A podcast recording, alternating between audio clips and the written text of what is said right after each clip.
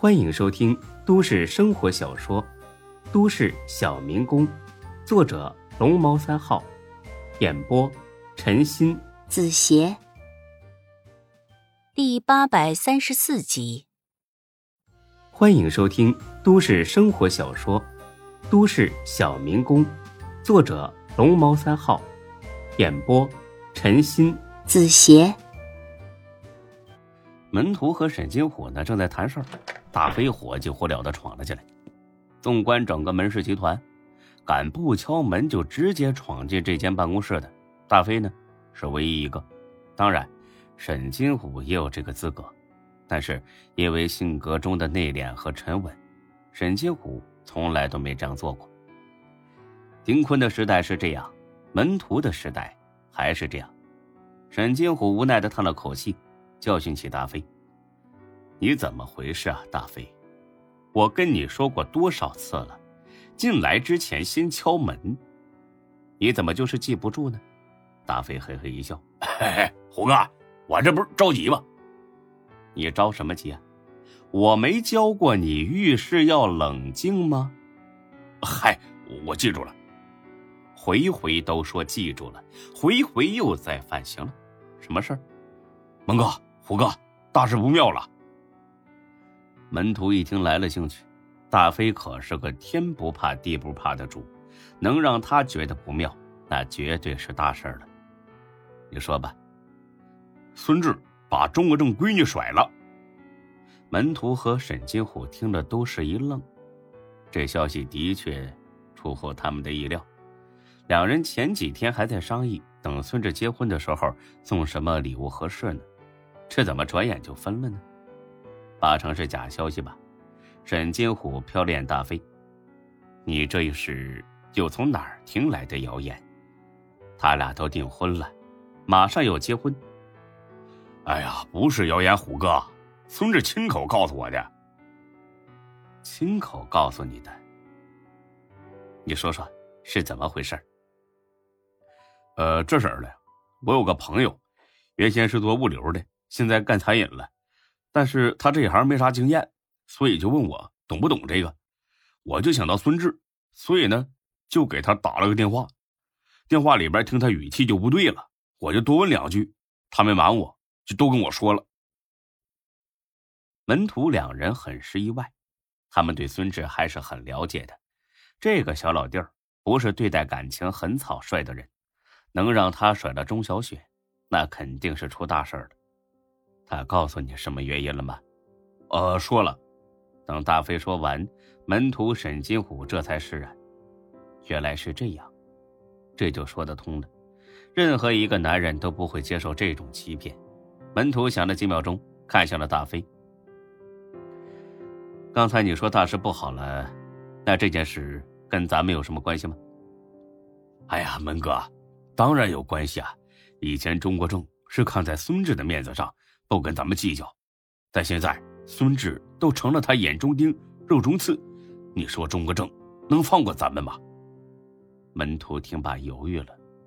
对呀，就算钟国正是个厚道人，可他会不会为了女儿从此恨上孙志，又或者一怒之下迁怒自己呢？自己可是有把柄攥在他手里的。如今人为刀俎，我为鱼肉，很是危险。大飞啊，放心吧，不会有事的，真的。嗯，哎呀，那好吧，那我就放心了。哎，门哥、虎哥，那我先走了啊。等大飞出了门，沈金虎压低了声音：“门哥，当断不断，反受其乱，要早做决定啊。”门徒看了他一眼，不愧是多年的兄弟，立马就猜到了我在想什么了。刚才那一瞬间，门徒脑子里想的是要不要先下手为强，杀了钟国正灭口。他完全有能力办成这件事，而且也有现成的退路，因为钟国正刚刚铲除掉了高勇团伙。如果他这个时候被杀，大家只会怀疑是高勇的小弟在报复，不会有人怀疑到他门徒的头上。他犹豫了。这么多年混社会的经验告诉他，这个时候有这么厉害的把柄攥在别人手里，对他而言，那是灾难性的后果。沈金虎比他更着急，文哥，不要犹豫了，这件事我一个人去做，不会留下痕迹的。不行，那我去找专业的人做。不，我是说不要打中国政的主意。为什么？因为我们跟孙志是朋友，我说过，永远不要做对不起朋友的事。可他们现在已经不是一家人了，但曾经是。如果咱们这么做了，会失去孙志这个朋友。再说了，你以为中国正真有这么好对付吗？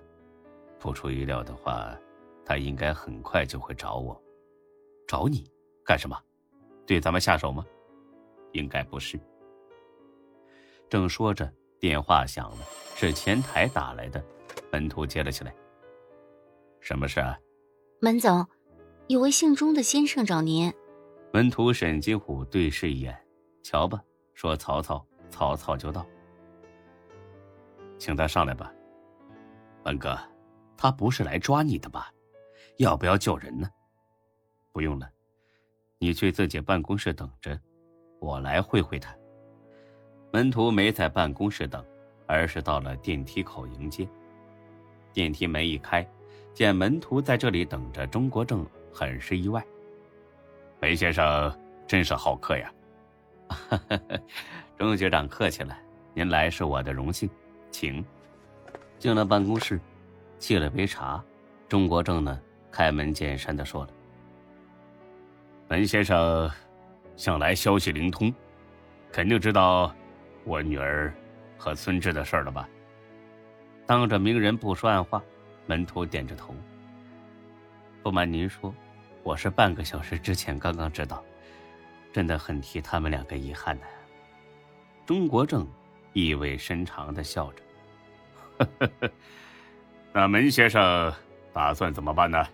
跟孙志划清关系？”还是跟我划清界限呢？钟局长说笑了，我是个生意人，朋友多了路好走，和气才能生财，所以我不会像你说的那样做的。哦，这么说来，我要多加小心了，不然万一被车撞了，又或者出什么意外，那就不好了，对吧？门徒淡淡一笑，来都来了，还绕这么大弯子干什么？哈哈。钟局长，说句得罪的话，如果我真想杀您，那您已经死了很多次了。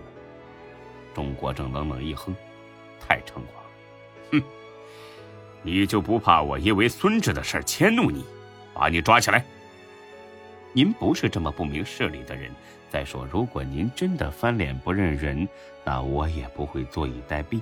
您说是吧？好，本徒。真有你的！我今天来不为别的，就是为了告诉你一件事：小孙是和我闺女分了，也不再是我女婿。但是如果你胆敢把他带上犯罪的道路，我一样饶不了你。门徒稍微有些惊讶，虽然我原本就不打算这么做，但是我还是想问一下，您。为什么要这么做呢？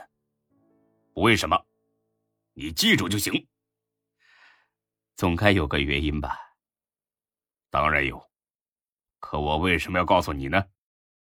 好自为之，告辞。